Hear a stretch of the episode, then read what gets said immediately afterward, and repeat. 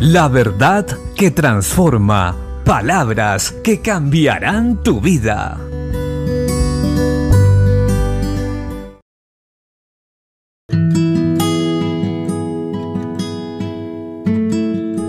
La Biblia dice en la primera carta del apóstol Pedro, capítulo 3, verso 8 y 9.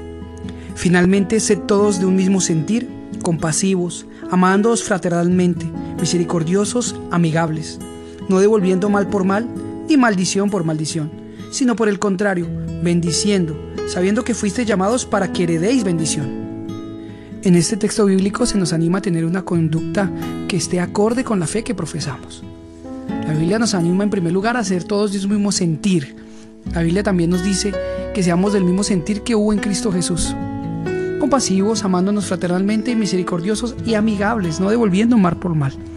Recordemos que nuestra conducta y nuestra manera de proceder en el mundo habla de la fe que tenemos y hace que el corazón se abra para aceptar a Cristo Jesús. No olvidemos esto jamás. Dios nos anima hoy a recordar quiénes somos y cómo debemos comportarnos en el mundo. Porque recuerda, somos embajadores de Cristo, como si Dios rogase por medio nuestro reconciliados con Dios.